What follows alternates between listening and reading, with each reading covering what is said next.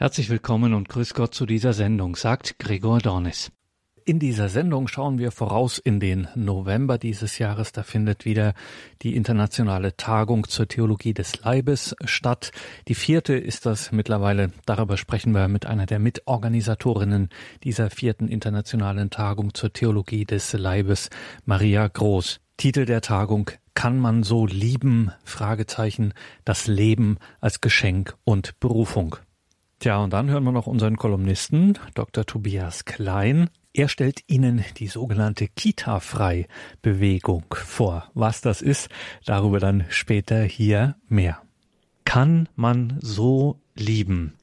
Eine Frage, die wir heute in einem übertragenen Sinne stellen, nämlich Maria Groß. Maria Groß arbeitet bei Knotenpunkt Begegnung verbindet e.V. in Eichstätt und die haben eine Website mit genau dieser Frage als Titel kann man so lieben.de lieben.de.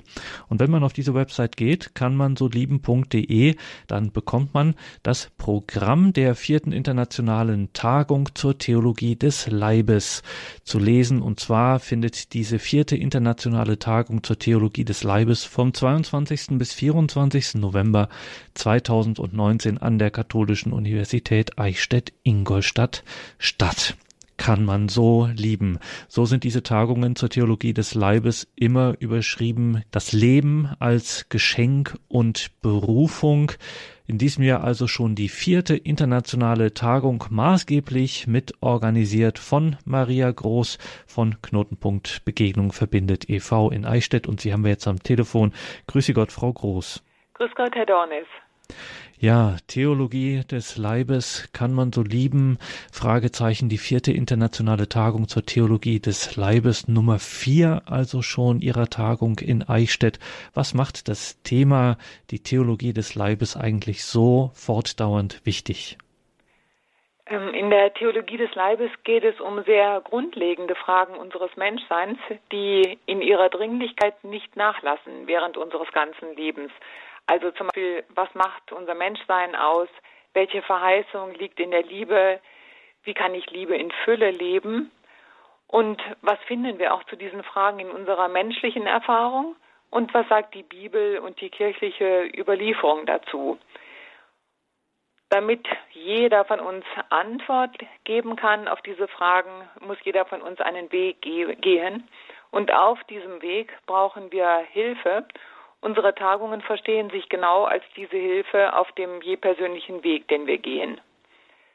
Das ist der eine Aspekt. Ein anderer Aspekt ist, dass das Thema sehr facettenreich ist.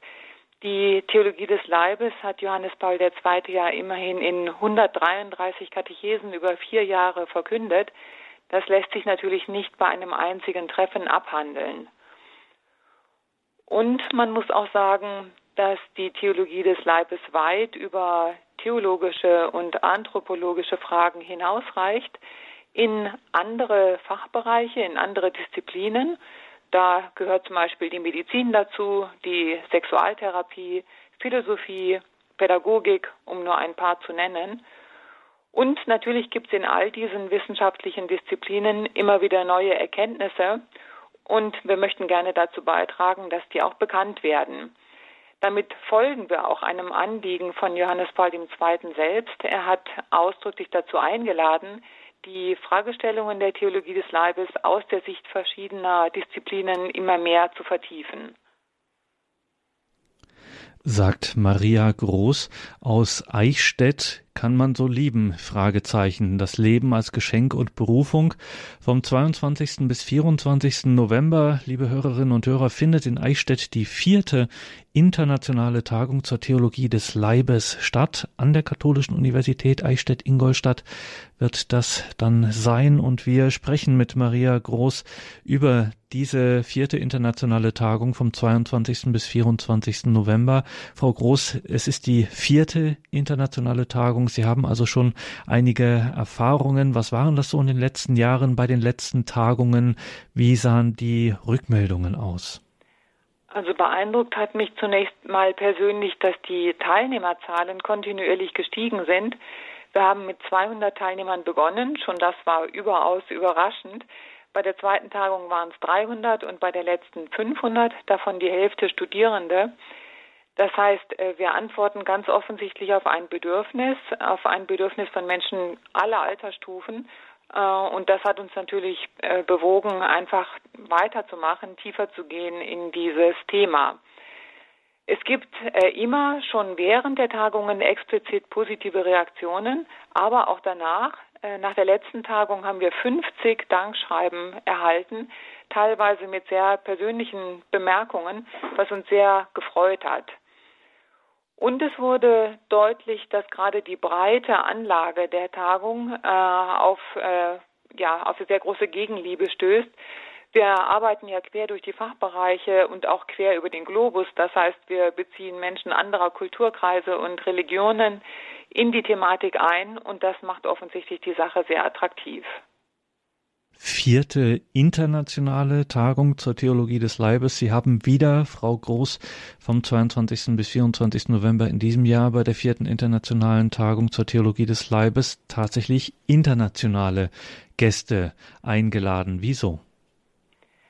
Zum einen bildet das ab, äh, dass das Thema weltweit interessant ist und bearbeitet wird. Es gibt ja auch auf verschiedenen Kontinenten Johannes Paul Institute, die sich dem Thema widmen. Es zeigt aber auch, dass die Theologie des Leibes nicht nur innerhalb eines speziellen Kulturkreises verständlich und von Bedeutung ist, sondern dass Menschen jedweder regionaler Herkunft äh, davon angesprochen werden und offensichtlich sich in ihrem Menschsein äh, da wiederfinden. In den letzten Jahren hatten wir Referenten aus den USA, aus Europa und aus Afrika. In diesem Jahr machen wir den Schritt nach Asien. Es kommen Referenten aus dem Nahen Osten. Und wir machen auch einen weiteren Schritt im Dialog zwischen den Religionen. Letztes Jahr haben wir damit begonnen. Da waren zwei Referenten muslimischen Glaubens da. Dieses Jahr kommt eine Rabbinerin aus Jerusalem. Kann man so lieben? Fragezeichen das Leben als Geschenk und Berufung. In diesem Jahr die vierte internationale Tagung zur Theologie des Leibes im November in Eichstätt, maßgeblich mitorganisiert von Maria Groß. Maria Groß ist bei Knotenpunkt Begegnung verbindet e.V., einem Verein in Eichstätt, der für diese Tagungen zur Theologie des Leibes in Eichstätt maßgeblich eben mitverantwortlich ist. Ja, dann fragen wir mal ganz allgemein, Frau Groß, vom 22. bis 24. November bei der vierten Tagung zur Theologie des Leibes, wo wird denn da in diesem Jahr nun der Fokus liegen? Verrät der Untertitel. Der Untertitel lautet Das Leben als Geschenk und Berufung. Und für uns war es ein ganz konkreter Weg, wie wir uns für diesen Titel entschieden haben. Der Ausgangspunkt war zunächst mal die Lektüre von Amoris Laetitia. Da wird das Thema äh, Berufung in verschiedener Weise angesprochen, die Berufung der Familie, die Berufung äh, der Kinder, äh, die Berufung zum Aufbau der Kirche und vieles mehr. Und natürlich wird auch äh, die Wahrnehmung des Lebens als Geschenk angesprochen. Ein zweites für uns wesentliches Dokument war aber äh, das Abschlussdokument eines Vorbereitungstreffens der Jugendsynode, ähm, die im März 2018 stattgefunden hat. Also das Vorbereitungstreffen hat im März 2018 stattgefunden. Es hat uns sehr angesprochen. Also in den etwa 15 Punkten, die dort äh, diskutiert werden, wird sehr häufig das Thema Sexualität und Berufung angesprochen. Äh, es hat gezeigt, dass es einfach ein brennendes Anliegen ist, besser zu verstehen, äh, was möchte die Kirche eigentlich mitteilen, äh, was sind die Gründe, warum sie ihre äh, Sexualethik so formuliert, wie sie es tut äh, wie kann die Kirche besser Antwort geben und wie kann sie auch den Jugendlichen helfen zu verstehen, was ihre je eigene Berufung ist. Wir fanden das sehr schön, dass diese Fragen so klar angesprochen wurden. Äh, das Anliegen unserer Tagungen ist ja ebenfalls ganz auf den Grund der menschlichen Fragen und auf den Grund der Wahrnehmung von uns selbst und der Welt zu gehen. Und deswegen haben wir uns entschieden, diese beiden Kernpunkte, also das Leben als Geschenk und als Berufung, aufzugreifen. Das sind natürlich große Themen aus den Dokumenten, die da jetzt in der Vorbereitung, in dem Fokus auch der Tagung dann angesprochen werden, müssen wir Sie fragen, Frau Groß, welche Schwerpunkte Sie da jetzt gesetzt haben, um sich diesen, diesen Themen zu nähern. Also methodisch gehen wir vor wie auch bei den früheren Tagungen. Es wird einen Dreiklang geben aus Beiträgen verschiedener Disziplinen. Dazu kommen Beispiele konkreter Lebenserfahrungen und praktische Handlungsvorschläge. Und diese Fachdisziplinen sind die Theologie, Medizin, Psychotherapie und Pädagogik. In all dem gehen wir aus von der menschlichen Erfahrung, denn wenn wir uns selbst im Handeln beobachten, erkennen wir am besten, was wir uns am meisten ersehnen und wo in unserem Leben Antworten aufscheinen.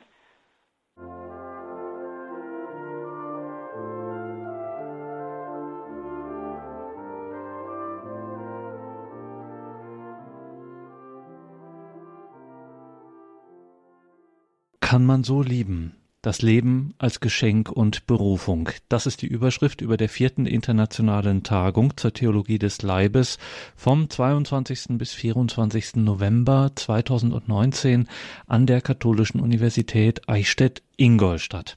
Und über diese Tagung zur Theologie des Leibes kann man so lieben, das Leben als Geschenk und Berufung. Darüber sprechen wir mit Maria Groß aus Eichstätt, die für diese Tagung, diese internationalen Tagungen auch maßgeblich mitverantwortlich zeichnet. An wen, Frau Groß, richtet sich jetzt diese Tagung? An jeden. Das kann man rundum sagen. Es richtet sich wirklich an jeden, das Programm also an Menschen aller Altersstufen, aller Berufe und aller Berufungswege. Alle können aktiv teilnehmen. Äh, also es werden Angebote gemacht für Kinder von ab neun Jahren. Äh, und wer noch zu klein ist, um an dem Programm teilzunehmen, der findet sicherlich in der Kinderbetreuung eine schöne Zeit. Also es sind wirklich alle eingeladen. Familien können auch ganz und vollständig kommen. Es ist wirklich für jeden was geboten. Und das lässt sich im Programm auch leicht nachvollziehen. Und da kann man sich auch schon jetzt einen ersten Eindruck verschaffen, nämlich auf kannmansolieben.de, kann man so lieben in einem Wort.de. Welche Themen verraten Sie uns das, Frau Groß, erwarten denn die Teilnehmer in diesem Jahr? Es ist eine große Vielfalt geboten. Den Beginn macht Herr Professor Zapf. Er hat den Lehrstuhl für alttestamentliche Wissenschaften an der Katholischen Universität Eichstätt-Ingolstadt inne. Und wir freuen uns sehr, dass er in diesem Jahr die Tagung gemeinsam mit uns veranstaltet. Er spricht über die Unterschiedlichkeit und gegenseitige Bezogenheit von Mann und Frau im Alten Testament. Das tut auch Johannes Paul II. in den Mittwochskatechesen. Für uns heute gerät dieser Teil der biblischen Überlieferung aber allzu leicht aus dem Blick. Und deswegen ist es eine große Bereicherung, hier von Herrn Professor Zapp tiefer eingeführt zu werden. Es folgt dann Professor José Granados, der Vizepräsident des päpstlichen Johannes Paul Institutes in Rom. Er greift eine Stimmung auf, die man manchmal gegenüber der Theologie des Leibes wahrnimmt, nämlich die Frage, ob sie nicht ein zu ideales Bild von der Liebe zeichnet, ein Bild, ein Ideal, das letztlich gar nicht erreichbar ist. Und Professor Granados fragt ganz einfach zurück, ist nicht gerade der Wunsch, sein Leben für etwas oder für jemanden hinzugeben, das, was wir uns zutiefst wünschen? Ist nicht insofern die Auffassung vom Leben als Selbsthingabe alles andere als ein romantisches Ideal? Entspricht das vielmehr der Wirklichkeit, wenn wir dahin zurückkehren. Ich finde das sehr spannend, äh, weil ich meine, dass er tatsächlich recht hat mit diesem Realismus und bin sehr gespannt, wie er uns dahin führt. Dann wird sprechen äh, Pater Mauro Giuseppe Lepori. Er ist der Generalabt der Zisterzienser und er wird über die Vergebung in der Ehe sprechen. Es wird eine sehr schöne Vertiefung sein des persönlichen Zeugnisses über Vergebung in der Ehe, was wir bei unserer letzten Tagung gehört haben. Dann gibt es ein Teenstar-Rundtischgespräch mit dem Titel Die Einheit der Person, Anliegen moderner Sexualerziehung. Weiter geht es um Online-Sexsucht, um Alternativen zur, zur künstlichen Reproduktionstechnik, um Witwenschaft, es wird ein spezielles Forum für junge Menschen zwischen 16 und 29 Jahren geben. Es gibt Teenstar Praxiskurse für Kinder und Jugendliche zwischen 9 und 15 Jahren. Es gibt ein theologisches Forum, was sich der Frage widmet, äh, die Ehe als Weg christlicher Identität. mit katholischen und äh, evangelischen Theologen. Und es wird aus Jerusalem die schon erwähnte Rabbinerin Tamar Elad Appelbaum kommen. Sie spricht zum einen über das Tagungsthema das Leben als Geschenk und Berufung aus jüdischer Perspektive und sie wird gemeinsam äh, mit einem Franziskanerpater aus Jerusalem von der Kustodie des Heiligen Landes ein Gebetshaus vorstellen, das aus der Initiative dieser beiden entstanden ist, ein Gebetshaus, das dem Dialog zwischen Juden, Christen und Muslimen dient kann man so lieben.de. Da finden Sie, liebe Hörerinnen und Hörer, das Programm der vierten internationalen Tagung zur Theologie des Leibes. 22. bis 24. November in Eichstätt an der dortigen katholischen Universität. Kann man so lieben? Fragezeichen. Das Leben als Geschenk und Berufung. Renommierte Referenten, ein spannendes Programm, Referenten aus aller Welt hat unter anderem Maria Groß für diese Tagung gewinnen können und sie war auch heute unser Gesprächsgast. Wir haben über die vierte internationale Tagung zur Theologie des Leibes gesprochen, 22. bis 24. November in Eichstätt, kannmansolieben.de. Da finden Sie alles weitere, kannmansolieben.de. Danke, Frau Groß, für dieses Gespräch. Wir fragen Sie abschließend noch nach Ihrem ehrenamtlichen Engagement. Immerhin, Sie sind voll berufstätig in Eichstätt äh, und das durchaus nicht zu knapp. Also über einen zu leeren Terminkalender etc. können Sie sich wirklich nicht beschweren.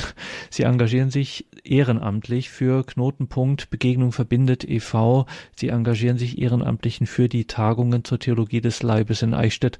Mal ganz ehrlich, Frau Groß, warum tun Sie sich das eigentlich an? Also es ist natürlich eine Menge Arbeit, das will ich gar nicht leugnen. Aber äh, erstens habe ich eine sehr schöne Gruppe von Personen, die mir hilft. Es ist ein sehr schöner Freundeskreis, mit dem wir das gemeinsam auf die Beine stellen. Und es ist aus all dem, was wir jetzt gesagt haben, auch ersichtlich, dass die Theologie des Leibes nicht nur ein persönlich sehr bereicherndes Thema ist.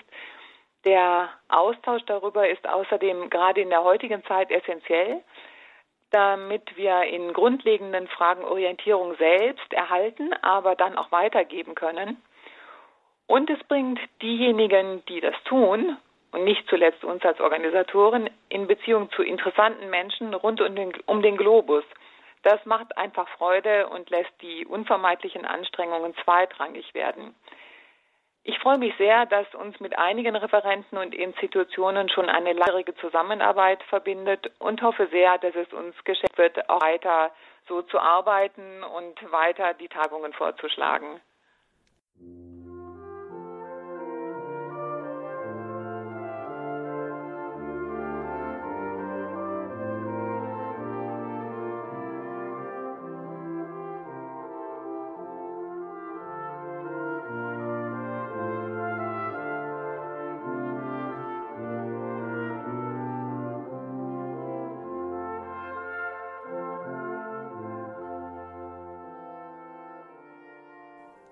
Das war Maria Groß aus Eichstätt. Sie ist maßgeblich an der Organisation der vierten internationalen Tagung zur Theologie des Leibes beteiligt. Kann man so lieben? Fragezeichen. Das Leben als Geschenk und Berufung. Unter diesem Titel findet sie statt, die internationale, die vierte internationale Tagung zur Theologie des Leibes vom 22. bis 24. November 2019 an der Katholischen Universität Eichstätt-Ingolstadt. Alle Angaben dazu in den Details zu dieser Sendung im Tagesprogramm auf horeb.org oder in der Radio Horeb App.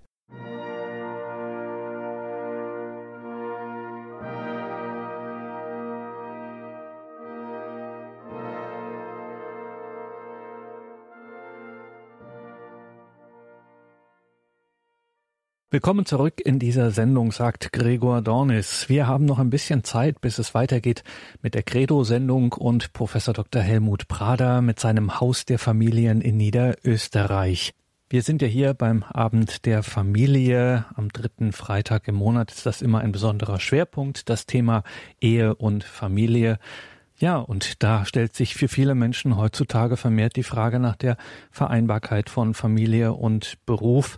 Denken wir nur an so manche verzweifelte Suche von Eltern nach einem Kita-Platz. Kennen Sie eigentlich, liebe Hörerinnen und Hörer, die sogenannte Kita-frei Bewegung. Darüber hat im vergangenen Jahr unser Kolumnist Dr. Tobias Klein vom Blog Huhn Meets Ei gesprochen. Liebe Hörerinnen und Hörer, die 1980 verstorbene katholische Sozialaktivistin Dorothy Day, deren Seligsprechungsprozess im Jahr 2000 eröffnet wurde, schrieb in ihrer Autobiografie The Long Loneliness Eine große Frage beschäftigte mich zu innerst. Warum wurde so viel unternommen, um soziale Missstände zu verbessern, statt dass man sie von allem Anfang an vermied? Es gab wohl Kindergärten, Warum aber erhielten die Väter nicht genügend Lohn für den Unterhalt ihrer Familien, so dass die Mütter nicht auf Arbeit fortzugehen brauchten? Diese Perspektive mag uns heute fremd erscheinen. Wir sind es gewohnt, es nicht als ein Kennzeichen von Armut, sondern als gesellschaftliche Normalität zu betrachten, wenn beide Eheleute ihren Teil zum Familieneinkommen beitragen und folgerichtig gelten Betreuungseinrichtungen wie Kindergärten, Kinderkrippen und Kindertagesstätten nicht als Notlösung, sondern als soziale Errungenschaft. Die außerfamiliäre Betreuung nicht nur von Kindern im Vorschulalter, sondern auch von Kleinkindern und zunehmend sogar von Säuglingen zu fördern und auszubauen, gilt über die Parteigrenzen hinweg als zentrale familienpolitische Aufgabe. Vereinbarkeit von Familie und Beruf lautet hier das Schlagwort, wobei man sich durchaus fragen kann, ob das in der Praxis nicht eher auf Unterordnung der Familie unter den Beruf hinausläuft. Damit soll nicht bestritten werden, dass es vielen Frauen auch unabhängig von finanziellen Notwendigkeiten wichtig ist, Kinder zu haben und gleichzeitig im Berufsleben erfolgreich zu sein. Aber was ist mit den Müttern, die das gar nicht wollen, denen der tagtägliche enge Kontakt zu ihren Kindern und die persönliche Fürsorge für sie, wenigstens in den ersten Lebensjahren, wichtiger ist als berufliche Selbstverwirklichung. Diesen Frauen hat die staatliche Familienpolitik wenig anzubieten, und vielfach werden sie obendrein noch schief angeschaut, wenn nicht geradezu als unemanzipiert und rückschrittlich verschrien. Dennoch haben die Medien in jüngster Zeit einen neuen Trend ausfindig gemacht, über den sie teils neugierig, teils skeptisch und zuweilen geradezu skandalisierend berichten, den Trend zur Selbstbetreuung, auch genannt Kita-frei Bewegung. Dabei handelt es sich schlicht gesagt um Eltern, insbesondere Mütter, die es als ihre vorrangigste Aufgabe betrachten, sich persönlich um ihre Kinder zu kümmern, statt sie in Fremdbetreuung zu geben, und die dafür auch bereit sind, zeitweilig oder dauerhaft aus dem Berufsleben auszusteigen. Dass dies in der Öffentlichkeit als ein bemerkenswertes und tendenziell verdächtiges Phänomen wahrgenommen und dargestellt wird, anstatt etwa zu erwägen, dass das Bedürfnis für die eigenen Kinder da zu sein schlichtweg natürlich sein könnte, wirft ein bezeichnendes Licht darauf, wie normativ die Kita-Betreuung geworden ist und das innerhalb von nur fünf Jahren nach der bundesweiten Einführung des Rechtsanspruchs auf einen Kita-Platz. Gegenüber dieser gesellschaftlichen Normalität stellen Eltern, die auf ein ihnen zustehendes staatlich gefördertes Betreuungsangebot verzichten und dafür zum Teil sogar erhebliche finanzielle Einschränkungen in Kauf nehmen, eine Provokation dar. Nicht zuletzt auch für andere Eltern. Eltern, die sich für eine frühe Kita-Betreuung entschieden haben oder möglicherweise auch gar keine andere Wahl gehabt haben, möchten natürlicherweise gern glauben, dies sei das Beste für ihr Kind. Und es fehlt auch nicht an Stimmen, die ihnen dies bestätigen.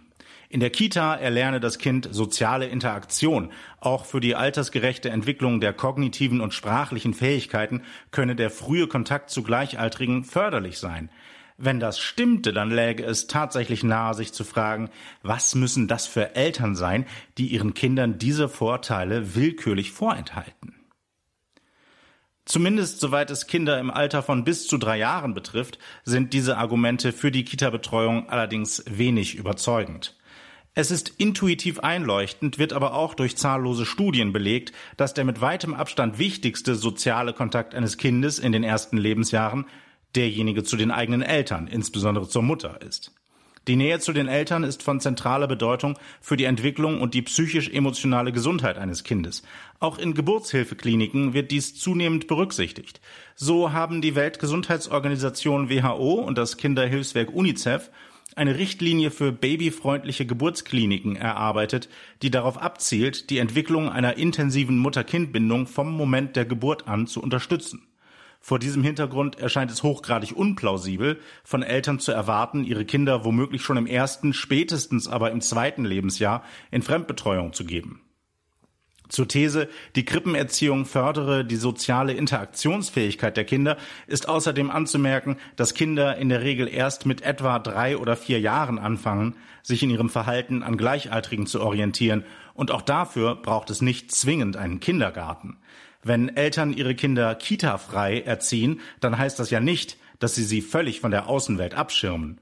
Im Gegenteil, viele Kita-Freie-Eltern suchen beispielsweise mit Hilfe sozialer Netzwerke im Internet gezielt den Kontakt zu gleichgesinnten Eltern, um sich gegenseitig bei der Kinderbetreuung zu unterstützen und organisieren beispielsweise Spielgruppen, in denen es zum Teil durchaus ähnlich zugeht wie in einem Kindergarten, nur eben unter der Aufsicht von Eltern und nicht unter der des Staates. Aber auch daraus lässt sich wiederum ein Argument konstruieren, um die Kita-Freibewegung in ein schlechtes Licht zu rücken. Misstrauen diese Eltern etwa staatlichen Institutionen? Dann kann es sich bei diesen Eltern ja nur um obskure Sektierer handeln. Als ein Sammelbecken für Alternative, Esoteriker, Impfgegner, konservative Christen wurde die Bewegung jüngst etwa in der Berliner Zeitung beschrieben mit dem offenkundigen Subtext, denen darf man die Erziehung ihrer Kinder erst recht nicht allein überlassen. Kurz gesagt, ein Argument, das zuweilen auch zur Rechtfertigung der Schulpflicht in Deutschland herangezogen wird, wird hier auf noch nicht schulpflichtige Kinder übertragen. Staatliche Kindererziehung soll sicherstellen, dass Eltern ihre Kinder nicht ungestört mit einer möglicherweise gesellschaftlich nicht konformen Weltanschauung indoktrinieren können. Der jetzige Vizekanzler Olaf Scholz sprach 2002, damals als SPD-Generalsekretär, in diesem Zusammenhang von einer Lufthoheit über den Kinderbetten. Solche Formulierungen sollten aufhorchen lassen. Normalerweise ist ein solcher Ansatz eher für totalitäre Systeme kennzeichnend. An der Einschätzung der Berliner Zeitung zu den Gruppen, für die die Kita-Frei-Bewegung besonders interessant sei, zählten unter anderem konservative Christen könnte indes durchaus etwas Wahres sein, und dies gar nicht unbedingt nur deshalb, weil christliche Eltern möglicherweise mit den pädagogischen Richtlinien von Kitas nicht einverstanden sind und eine Beeinflussung ihrer Kinder in einem ihren eigenen Erziehungsgrundsätzen widersprechenden Sinne befürchten, sondern auch ganz allgemein wegen der hohen Wertschätzung des Christentums für die Familie.